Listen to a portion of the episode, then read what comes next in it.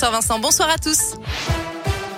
Et à la une, aucun confinement de prévu en France aujourd'hui, mais nous ne pouvons rien exclure. C'est ce qu'a déclaré le porte-parole du gouvernement, Gabriel Attal.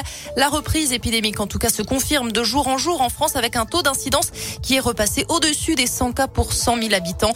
Une première depuis deux mois, même si la France n'est pas aussi touchée que d'autres pays européens comme l'Allemagne, l'Autriche ou encore les Pays-Bas. Dans la région, le nombre de cas positifs pour 100 000 habitants tourne autour de 100 également. 83 en Saône-et-Loire, 99 dans l'Ain, 106 en Isère et 110 dans le Rhône.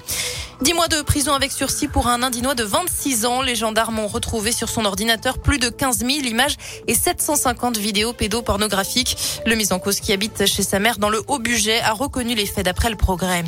Une nouvelle action coup de poing de Greenpeace ce matin dans la Drôme. Plusieurs activistes anti-nucléaires ont bloqué un centre de stockage d'où partent des convois transportant l'uranium vers la Russie. Plusieurs militants se sont enchaînés à un camion garé devant l'entrée du site avant d'être évacués par les gendarmes. Ce sondage qui fait du bien au moral, près de 8 Français sur 10 se disent heureux. C'est le résultat d'une enquête publiée aujourd'hui dans la presse locale. 57% des Français envisagent leur avenir professionnel avec optimisme. C'est 10 points de plus qu'en 2018, malgré la crise sanitaire qui a d'ailleurs poussé 8% des Français à déménager et 19% souhaitent le faire dans le futur. En foot, match sans enjeu pour les Bleus. L'équipe de France est déjà qualifiée pour la prochaine Coupe du Monde au Qatar.